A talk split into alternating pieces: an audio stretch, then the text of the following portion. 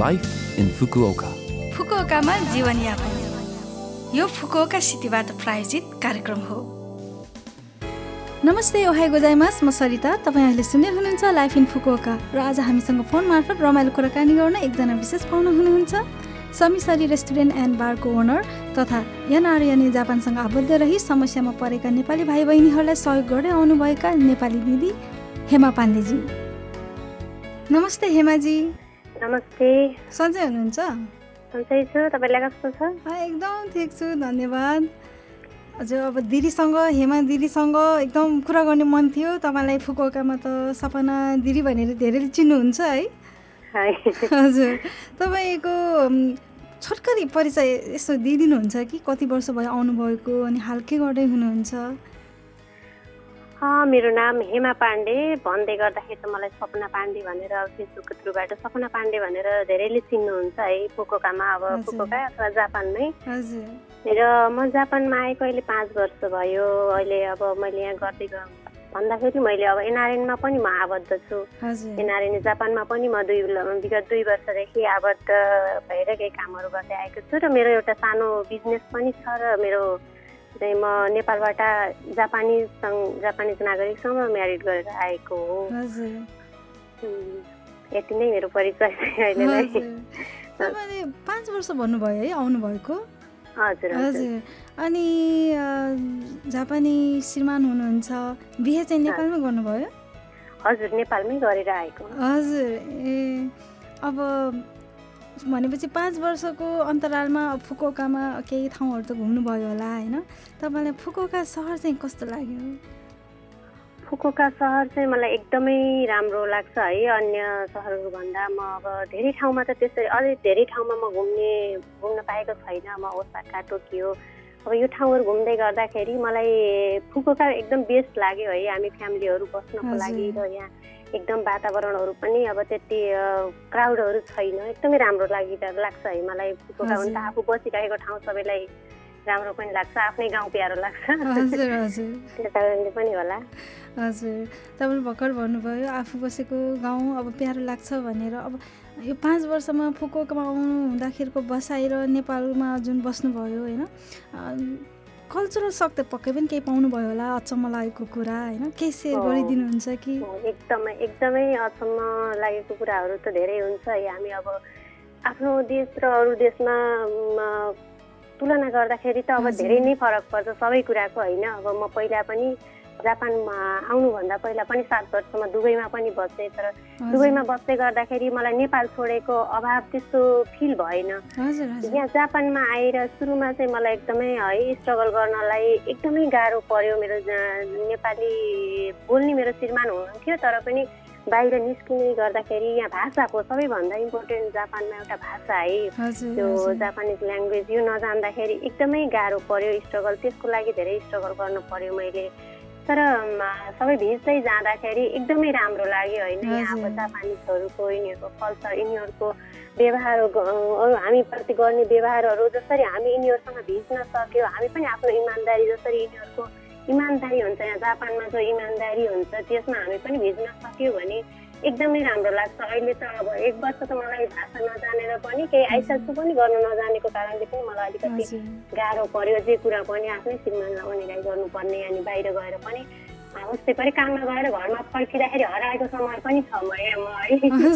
भन्दै गर्दा है म कामबाट फर्किएपछि घरको घरको पोजिटिभ भएरै म एकदमै आफ्नै घरमा आइसकेपछि गाडी बसबाट झरिसकेपछि पनि म हराएको अवस्था पनि छ है।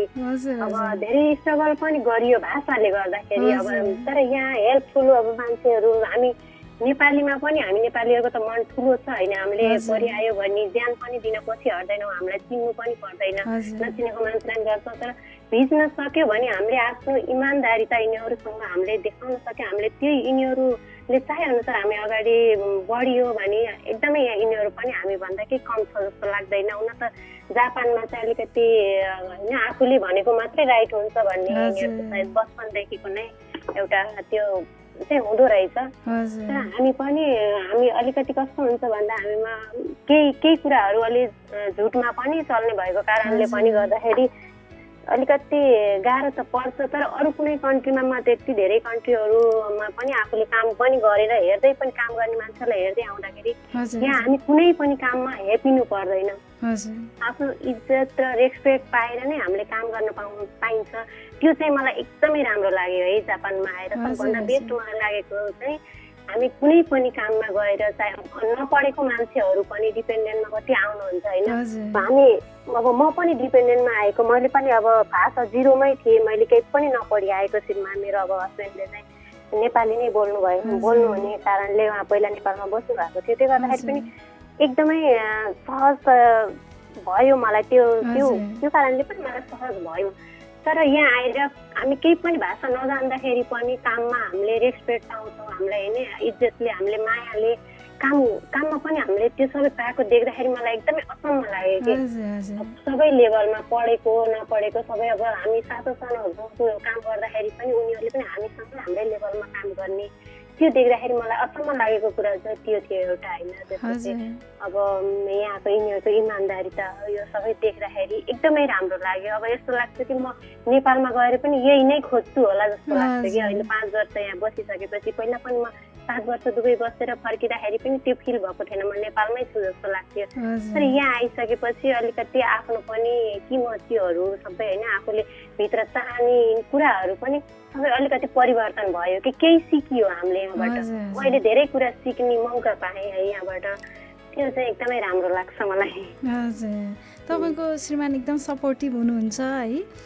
एकदमै सपोर्टिभ हुनुहुन्छ है। उहाँ मेरो लागि मात्रै नभएर हरेक नेपालीहरूको लागि एकदमै जहाँ पनि राति बाह्र बजी पनि उहाँलाई फोन आउँछ कोही नेपाली अप्ठ्यारोमा परेको छ भने उहाँ तुरुन्तै जानुहुन्छ कि। मैले यति मुरियारी नगर्नुहोस् न भन्दाखेरि पनि उहाँले नेपाली भएर पनि तपाईँले किन त्यस्तो भन्नुहुन्छ भनेर मलाई कुनै कुरामा जवाब पनि दिनुभएको छ कि हजुर।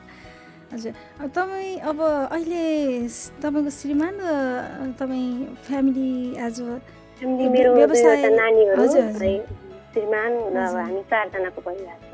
हजुर। अनि अहिले तपाईँले अघि भन्नुभयो छोटो व्यवसाय पनि छ भनेर होइन? मेरो एउटा सानो इन्डियन नेपाली रेस्टुरेन्ट पनि छ है। नागाआमा मिनातोमा फुकोकामै मिनातोमा छ सानो छ। एउटा रेस्टुरेन्ट पनि छ है। समी सदी रेस्टुरेन्ट हो। त्यो रेस्टुरेन्टको नाम चाहिँ हजुर। अब तपाईँले यनार यने जापानसँग आबद्ध रहनु भएर समस्यामा पढ्दै आएका नेपाली भाइ बहिनीहरूलाई सहयोग गर्दै आउनुभएको छ होइन? अब फुकुकामा समस्यामा परेका भाइ बहिनीहरूलाई अब समस्या पर्दाखेरि कहाँ जान हुन्छ केही सुझाव दिन चाहनुहुन्छ कि? समस्यामा पर्ने भाइ बहिनीहरू होइन एकदमै आफू समस्यामा छ भने हामी हाम्रो जेआर जेआरएफ हाकातामा हाम्रो एनआरएनको अफिस पनि छ एनआरएनए क्युसियुको अफिस छ त्यहाँ जाँदाखेरि पनि हुन्छ र हाम्रो अब एनआरएनए क्युसियु फेसबुकको लाइ उसमा गएर पनि हामीलाई कन्ट्याक्ट गर्न सक्नुहुन्छ अथवा मलाई नै सपना पाण्डे छ फेसबुकमा त्यहाँ पनि कन्ट्याक्ट गर्न सक्नुहुन्छ। एनआरएनले होइन मान्छेले सोच्ने एनआरएन संस्थालाई सोच्ने तरिका त अझै पनि हामीले त्यो चेन्ज गर्न सकिएको छैन तर हामीले गर्नुपर्ने। हामीले अहिलेसम्म धेरै राम्रो गर्दै आएका छौँ। मैले आफ्नो एनआरएनमा मात्रै नभएर पनि म आफ्नो व्यक्तिगत तर्फबाट पनि यदि कोही पनि नेपाली अप्ठ्यारोमा पर्छ अथवा कसैले फसाइएको छ होइन पैसाहरू लुट्ने यो काम पनि गरेको छ म दुई दुई चारजना भाइ बहिनीलाई अहिले पनि हेर्दैछु। अब नेपाली भएर सकेसम्म एउटा मैले यहाँबाट के न्युज दिन चाहन्छु भने एउटा नेपालीले अर्को नेपालीलाई ठग्ने काम नगरौँ हामी। विदेशमा भइसकेपछि होइन सकेसम्म हामी एउटा नेपालीले अर्को नेपालीलाई पर्दा गर्ने हो। नेपालीलाई ठग्ने होइन त्यो चाहिँ अलिकति बन्द गर्नु पाए हुन्थ्यो भन्ने मलाई त्यो त्यसको लडाइँमा म आफ्नै आफ्नो व्यक्तिगत तर्फबाट नै लागिरहेको हो है अब पुग भिजामा ल्याएर होस् अथवा यहाँ हाम्रो स्टुडेन्ट भाइ बहिनीहरूलाई भिजा लगाउने बेलामा होस् धेरै भाइ बहिनीहरूको मलाई दिदी भनेर अब मसँग रुना आउँदै गर्दाखेरि मैले आफूले जे सक्छु मैले एनआरएनबाट मात्र नभएर पनि म एकदमै अन्तिममा सकेन भने मात्रै एनआरएनमा पनि म आवाज लगाउँछु होइन भने म मेरो आफ्नो श्रीमानको सहारा लिगेर पनि मैले केही भाइ बहिनीहरूलाई न्याय दिलाइदिने काम पनि गर्छु र केही अप्ठ्यारोमा परेको भाइ बहिनीहरूलाई मैले जे सक्छु जस्तो सक्छु सहयोग पनि गर्दै आएकी छु र मेरो अगाडि यो काम मेरो निरन्तर पनि रहनेछ एकदमै आउन सक्नुहुन्छ। अप्ठ्यारोमा परेका सम्पूर्ण नेपालीहरू हाम्रो एनआरएनए जापान एनआरएनए क्युस्यु। हामी अब फुकुकामा भइसकेपछि त मैले क्युस्युमा नै दिनुपर्ने हुन्छ। फुकुकामा हुने हरेक क्युस्युमा हुने प्रत्येक भाइ बहिनीहरू जुन जुन पनि भिजामा हुनुहुन्छ अप्ठ्यारो। पर्दाखेरि एनआरएनलाई गुहार्न सक्नुहुन्छ। हामी सबैको अभिभावक नै हौ र हामी रहिरहन्छौँ। हजुर। तपाईँको श्रीमान र तपाईँ जस नेपालीहरूलाई सहयोग गर्दै आउनुभएको छ त्यसको लागि एकदम एकदम धन्यवाद हजुर। अनि हजुर हेमाजी तपाईँसँग कुरा गर्न अझ पनि मन थियो तर कार्यक्रमको हामी अन्त्यतिर आइसक्यौँ। तपाईँको अमूल्य सुझाव तपाईँको व्यक्तिगत विचार र समयको लागि धेरै धेरै धन्यवाद। धन्यवाद हजुरलाई पनि मलाई हजुरको यो प्रोग्राममा जोडिन मौका दिनुभएकोमा र हजुर लगायत सम्पूर्ण टिमहरूलाई म मेरो तर्फदेखि धेरै धेरै धन्यवाद पनि भन्न चाहन्छु आरिगातो गोजाइमुस्ता हजुर धन्यवाद。समादेश आजलाई यति नै कार्यक्रम सुनिदिनु भएकोमा धेरै धेरै धन्यवाद। तपाईँको दिन शुभ रहोस्। नमस्ते।